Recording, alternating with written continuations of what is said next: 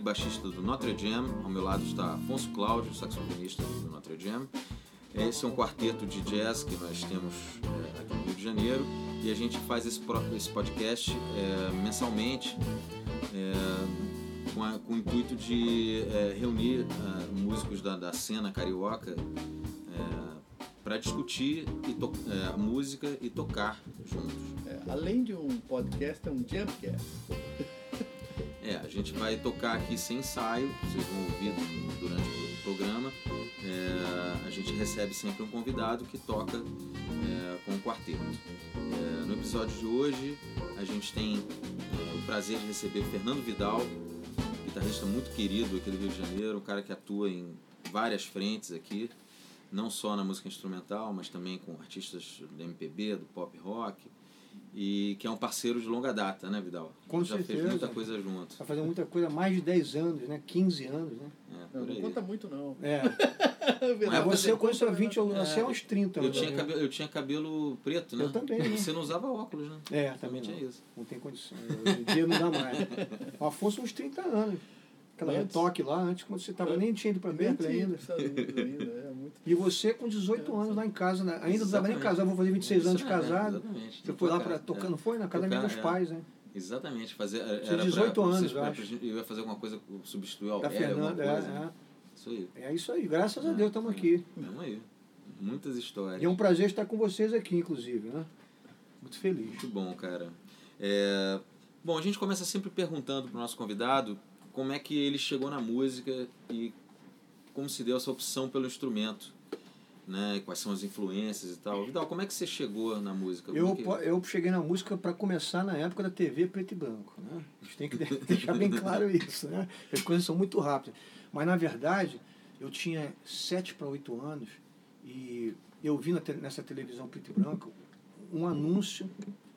Eu vi, eu vi uma figura assim, é, um cara cantando, é preto e branco, hein? tocando guitarra, mas canhoto e cantando.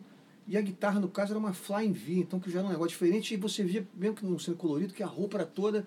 E eu, eu, eu vi o Hendrix ali, cara. A partir daquele dia que eu vi, tinha uma raquete de tênis do meu pai, eu, eu botei um barbante e eu ficava tocando aquilo ali. Você começou com air guitar, então. É, né? exatamente, É, é, exatamente. Aí ficava tocando, cara, fiquei chocado com aquilo, mas, mas veja bem, eu fiquei muito, eu, eu fiquei, me pegou muito, foi é, aquela figura, mas o cara cantando, porque hoje em dia o lance da guitarra, estava conversando até com o próximo, o nosso convidado, o convidado de vocês aqui, o, né, que é outra geração, né, pode falar o convidado? Pode, Pode, pode, o pode Pedrinho falar. Silveira, pô, sensacional. Próximo Arrebentou também. E, e falando disso, que hoje a preocupação é outra. Aquilo aí me pegou porque era o cara tocando, cantando. E não, não era nada disso, Uhum. entendeu? Era um negócio bacana pra caramba, aquilo me chamou a atenção. Então comecei a falar, meu pai, não, vou te dar a guitarra, ficou me enrolando. Até com uns 13 anos eu ganhei a guitarra. Ele fala até os meu filho, o que é que eu fui fazer? Aí, paraibano, né? Eu tinha 13 anos na mesma quando eu ganhei a guitarra. Aí estamos aí com 56, graças a Deus. Incrível isso, que foi um impacto estético, Foi, assim. foi. Um, um monte de coisa ao E- mesmo e tempo. detalhe, né? vamos lá. é, meu pai, meu pai escutava, eu me lembro direitinho, eu tenho ainda na casa dos meus pais o compacto So Very Hot Goes do Tough Power. Ah, olha aí. Olha aí. E escutava Frank Sinatra. Já a minha mãe tem o vinil da época da minha mãe, tá lá, Wes Montgomery. Olha aí, bicho. Então, entendeu? Essa era, eles botavam, meu pai ficava emocionado, Fernandinho, coisa, eu já ouvia isso já. É, isso é Entendeu? ótimo, Isso não né? adianta, Tem, é. tem um, um berço musical faz muito diferença. É, entendeu? Então foi, foi por aí que eu comecei. Então quando eu comecei a tocar também, naquela cena, naquela época, estamos falando aqui quando eu ganhei guitarra, é 74, né? Ah, E a música, pô, eu sempre toquei guitarra, fico até, brinco até que eu nunca tive violão. A única vez que eu usei violão foi no acústico MTV da Marina com Auá. tipo, tinha que ter um violão aí, porra. É. Seja com a Hawaii. É, exatamente, eu não tenho violão. Tipo, Até o, Marcelo, o Susequinte que me emprestou um violão então, para usar, porque eu não tinha violão. Mas é Interessante isso. cara, porque é, é, na verdade eu ia te perguntar como é que tu chegou a- a- a- né, a escolha pela guitarra, mas Sim, foi tudo junto, Tudo né? junto, a tudo- Stratosonic, né? Hendrix- foi uma espécie de, de aparição para É, você, né? o anjo da um anunciação. stop no violão para chegar Não, não, não tive. Aí no Brasil é muito comum esse, esse processo, É. né? Criança quer estudar, quer, garoto quer tocar guitarra, quer tocar baixo. Não. Não, não filho, toma um violão É, primeiro. começa tal. pelo violão, são É, dois instrumentos ver diferentes, né? Não, mas São- tem, a gente, é porque a gente tem essa cultura É. de ter o violão em casa, né? Todo Exatamente. mundo tem um violão em casa. Minha mãe fez papo, eu queria tocar baixo, mas não, peraí, a gente tem um violão aqui, É. vê se, É. vê se, vamos ver se você pá, né, e tal, leva jeito. Aí a gente vê o papo do baixo mais na frente. é, isso aí. Mas e aí, como é que você começou a aprender a tocar guitarra? É, veja bem, quando, quando é, compra essa guitarra na Mesbla e o amplificador, já no pacote todo, é, o cara da loja indica para o meu pai um professor, Ah, né? que eu, eu não tenho visto mais ele, porque eu sei que ele está bem isolado, mas é o Carlos Milton, que chegou a tocar com Raul Seixas, Teresa Raquel e tal. O Hum. Cabelão ia dar aula lá em casa Ah, e tal, bacana. é, de noite. E foi, na verdade foi o professor que eu tive. Assim, entendeu? Depois vem tocar até baixo comigo na minha banda, lá na frente, né? Mais na frente. Mas já vou dar um pulo, né? Ah, não, Então, é, então eu tocando, porra, direto, porque aquelas épocas assim, eu me lembro direitinho, aqui mesmo, do teu lado aqui, a minha primeira banda era do, era, era, do, era, era, era o batera, o, batera, o, Pa- o Patinho e o, e o Carlão do, do colégio, né? Uhum. A gente com 16 anos, então eu ensaiava, eu vinha com o meu amplificadorzinho, aquele Janine, o Perereca, e a guitarra de ônibus, o Bagulho, 570, e era aqui do lado onde mora o Mu, aqui do lado. Ah, do lado mesmo, água É, é, é né? ali, lado. entendeu? Que morava. Então a gente vinha ensaiar aqui. Aí na hora de pegar o ônibus, na hora de ir embora, eu morria de medo que tinha aquela mão de ônibus e tinha aqueles caras TFP, né? Ficava. É, é esquisito, era, a é, sede era do outro lado da e tinha um rua. porra, medo do cara. É, é esquisito, sombrio aquilo. E Não, aí mas- toquei com muita gente. Porque mas naquela época a gente você tocava. Acabou, você acabou indo estudar Não, é, logo depois, no EMAI, exatamente. assim, foi, foi uma das primeiras pessoas que É. foi pro EMAI que Isso, eu conheço. Isso, exatamente. Porque o que aconteceu? É, quando eu era muito pequenininho, o meu pai comprou para ele um título do Jockey Club e para mim. Eu nem com um ano. Ah. Então, na maioridade, eu poderia vender o meu título. Isso era Então- uma coisa engraçada, né? Né? Há um tempo, né, né, nessa época, assim, ter um título de um clube Isso, social. era negócio exatamente. Então eu poderia vender meu título. Então o que, que eu fiz? Eu vendi Trocou, o né? título é, com 21 anos e paguei o EMAI o ano inteiro, passagem de ida e volta. Bom, você esclareceu o EMI, o Musicians Institute, é uma Isso. escola em Los O Angeles. DIT, né? É, o JT, que- na época era JT, PIT, BIT. É, tem Hoje vários tem departamentos, um para cada instrumento. PIT é o de É, percussion, o de bateria, o BIT de baixo e o GIT de guitarra. E, e em chegando lá, né, aquela coisa, pô, pra lá com 21 anos, não tinha nenhum brasileiro, nada. Depois encontrei o Nelson Faria, inclusive, que, que me ajudou um pouquinho lá no primeiro dia. Porque na hora que eu entrei na escola, que estava ainda de, de férias, ficava first quarter, né, ficava né, uma semana. Eu entrei, fui lá, quando saí do hotel, fui lá que só podia ficar dois dias no hotel. Quando cheguei, achei tudo meio sujo. Falei, pô, saindo da casa dos pais, né? Uhum. Aí voltei pro hotel chorando, falei, que isso, liguei pra casa, o que, que eu tô fazendo aqui, porra e tal. É foda, né? Aí voltei pra, pra lá, aí peguei a guitarra, entrei numa sala e fiquei tocando, um, pra variar, né? Um Hey Baby do Hendrix. Aí de repente eu ouvi um negócio que nunca vi na minha vida, cara. Alto, com distorcido e uns negócios assim. Um negócio assim, sabe, com cromatismo, não sei o que. Que, que é isso?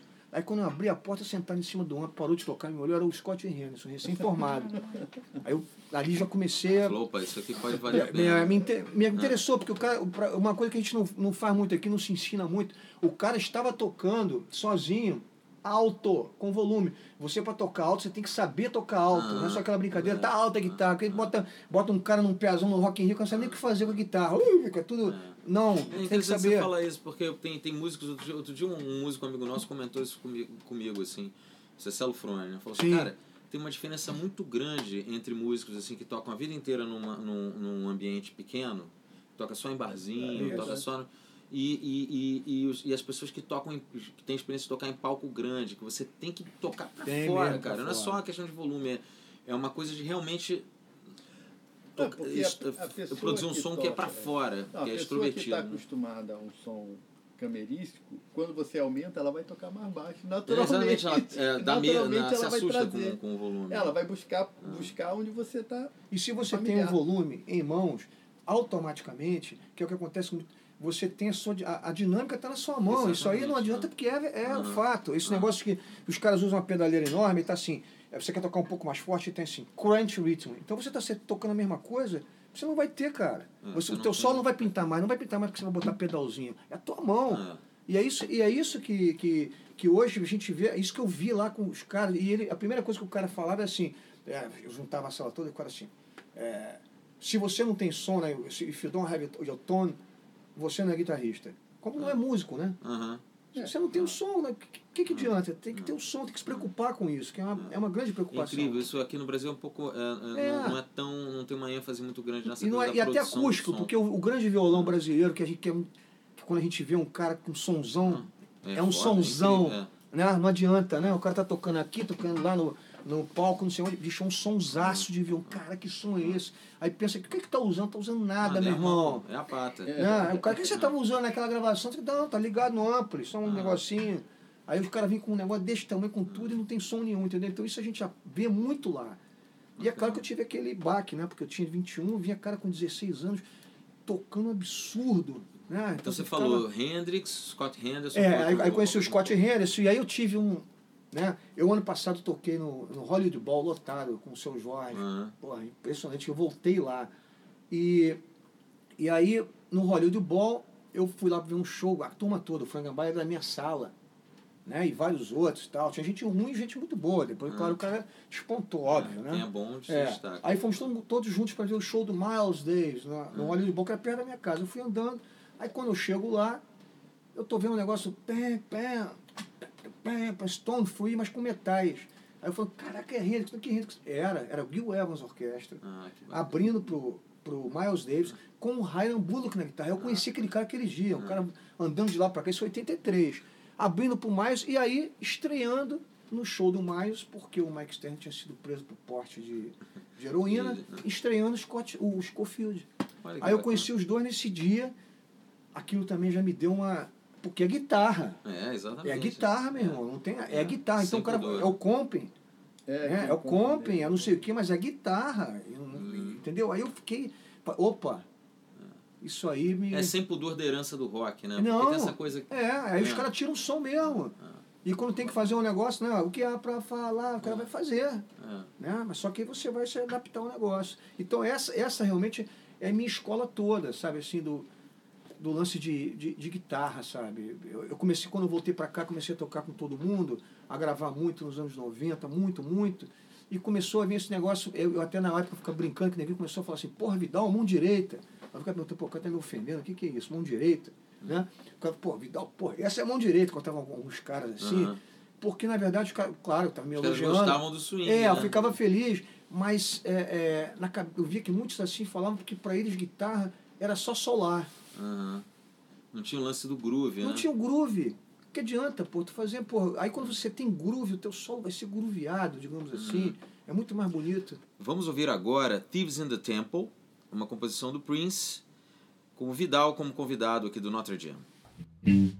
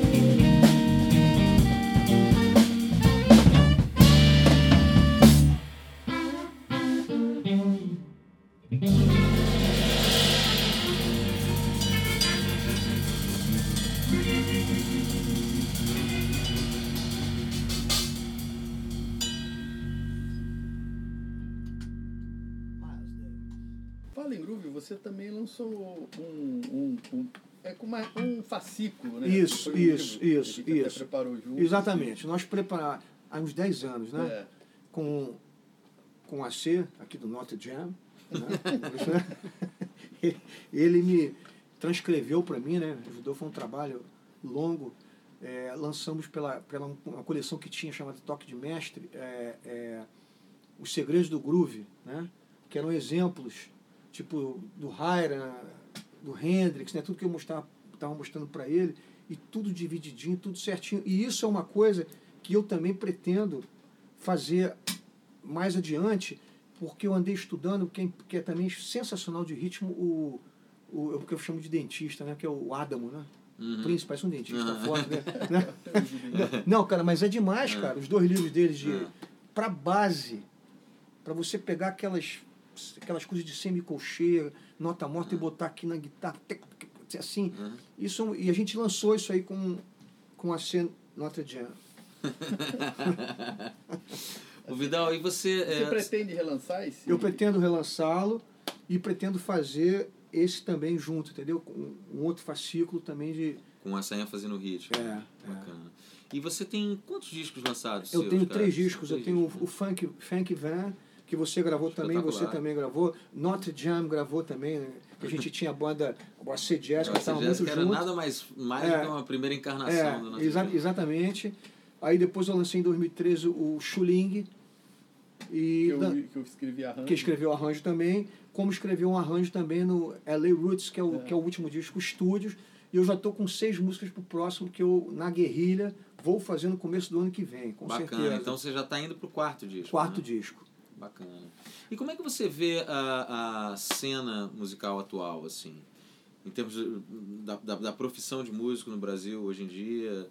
Enfim, como você vê a realidade no nosso campo de trabalho? É, assim? o, que, o, que, o que a gente realmente observa, isso é fato, é que realmente as coisas mudaram muito, obviamente.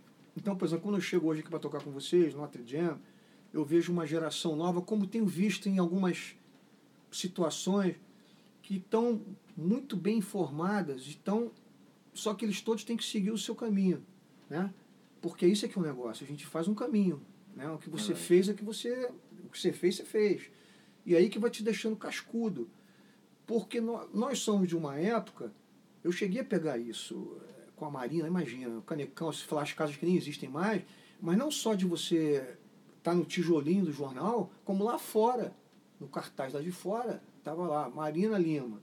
Aí lá, Fernando Vidal, guitarra e tal, não sei o que. Sabe, você sabia, você sabia, pô. eh, eh, E eram temporadas. e eram temporadas enormes, pô, cinco semanas de quinta a domingo, assim, Ah, vamos. E, e, e, e, não, e você sabia o cara, o, o, o músico, pela, é, pelo quem que ele tocava. A banda da Gal, a banda de não Ah. sei quem. Os artistas tinham essa coisa Tinham. De, de conservar uma banda, uma banda muito É. tempo. Não, tinha Sururu de Capote, do Javan, uma- tinha um é, Banda 1 do, do Ex- Gil. Tinha... Existia uma valorização estética do É. trabalho do artista pelos músicos. que Pelos acompanhavam- músicos. Que acompanhavam ele. Porque você. É, Isso agregava valor. Isso né? agregava valor. Não bot- Quando botava no tijolinho Marina Lima, aí tinha Fernando Vidal, William Magalhães. Isso, quando botava, Rodrigues, botasse é. todo É. mundo lá, isso era porque tinha. Isso cara tinha público também. Não, tinha isso gente dava que ia lá valor, ver o cara. valor. Isso, não, inclusive é o Gente- seguinte, em 91, olha, 91, 27 anos atrás, tinha uma revista, vocês pegaram a revista que, de música que era a Bis, né? A Bis, então, a Bis tinha anualmente um, um, um concurso dos melhores e tal. Eu era sideman. Ah, Eu tenho, óbvio que eu tenho guardado, claro. Né? Então a Bis, a Bis 91, o melhor guitarrista é, eleito fui eu e o Edgar Escandurra juntos. mas eu era, de- mas eu era só que era assim, e o- e tipo assim, Escandurra era sabe? artista, tinha assim a, a disputa de baixistas, disputa Paulo Ricardo e Arthur Maia. ah. Mas é até engraçado, Cara, mas, mas é curioso, demais. porque é alguém que é notório com- pela, pela, pela notoriedade é. por si e alguém que é notório pelo de, por de Exatamente. fato, pelo, e, pelo, e em pela 92, qualidade é, na, na covardia, até na covardia, né? Eu, eu fiquei em terceiro lugar na, em 92, porque o primeiro lugar não dava para mim, não dava. Era o Batera, era o Igor Cavaleira, Sepultura, ah, sim, estouradíssimo. é. Em segundo, Barone. E em terceiro, eu, pô, então isso tudo. Mas então, É vamos indicativo de um outro, um outro cenário. É, realmente, de um outro né? cenário que não, que não é mais. E, e outra coisa, isso, o negócio das bandas, hoje em dia você vê muito assim. É, o que, que acontece? Acabou acontecendo isso. Como o, o, os trabalhos também foram ficando escassos, porque a gente não pode negar também, deixar de, de frisar, que nessa época você tinha de um lado estouradíssimo o pop rock e de outro lado estouradíssimo a MPB. Você ligava o rádio, era só isso estava tocando, tudo estourado. De Gonzaguinha a Paralamas, tudo arrebentando. Né? Então você tinha, de, essa palavra é horrível, mas você tinha demanda para todo mundo. Né? Então a coisa foi minguando, minguando. Então o que, é que acontece muito hoje em dia? Os próprios artistas não têm muito mais essa identidade de banda, porque hoje em dia todo mundo substitui todo mundo. Então, quando você substitui todo mundo, né, ninguém substituiu. Só o, só o seu Jorge quem, que não é, pode ir no show dele. O artista... Eu agora que tenho meu, meu show, só eu que não posso ir. Se eu não for, não tem meu show. Né? A gente sabe disso. Né? Então, é, acaba que com essa coisa de tanto substitu, substituindo, substituindo, substituindo, não tem mais aquele negócio como era antes. Porque era muito tight, as bandas tinham. É banda da Terra, banda de não sei o quê, é. banda do Caetano, banda do Gil, né? Essas coisas. É, tinha uma sonoridade definida. Tinha uma sonoridade. Né? Assim, né? A, a galera do João Bosco, a galera do você... Exato. Alguns ainda, ainda mantiveram ah, é, isso, mantiveram, mantém, mas né? foi, tipo, mas foi minguando, foi minguando um pouco, e principalmente quando você falou sonoridade, acabava tendo uma sonoridade entre os músicos, por exemplo, você tinha 15 guitarristas diferentes, ah. você tinha 15 baixistas diferentes, você tinha saxofonistas de, de todo tipo, e assim por diante. Hoje você tem muitos, mas é um pessoal muito tocando igual. Parecido, muito com parecido. menos identidade, talvez. É, entendeu? É. É, é, um, é um fato. Uhum. É um fato. Não estou querendo dizer que é melhor ou pior, estou falando que as coisas mudaram. Né? Então a gente. Então quando eu chego aqui, eu tenho visto muito isso. É, uma rapaziada é, tocando música muito boa, pessoal novo. Mas eu fico é, rezando para que eles tenham muito espaço para tocar. Porque eles têm que ficar cascudo, tem que tocar. A gente tem que errar ao vivo, a gente tem que estourar uma corda ali, gente, senão você não aprende, vai aprender como? na faculdade. E na minha época não tinha isso a faculdade. Uhum. Na minha época eu tinha que ir lá para fora, senão só se eu fosse tocar erudito. É. Se tivesse um Unirio, eu teria feito. Uhum. Claro, com 18 anos. Uhum. Né? Vai estudar, vai se formar. Pô, mas não é chato, vai fazer. Se forma, depois a gente conversa, vai lá. É, você nunca passa um segundo, não perde nada, sempre vai ter alguma coisa boa. Entendeu? É, é isso, cara. Bacana, bacana. A seguir vamos ouvir Love is Stronger Than Pride, que é uma música da Xade originalmente também a gente vai fazer uma adaptação que é também inspirada no Herbie Hancock e contando com formando o quarteto aqui temos Rodrigo Dias na bateria e Nathan Gomes no piano Rhodes.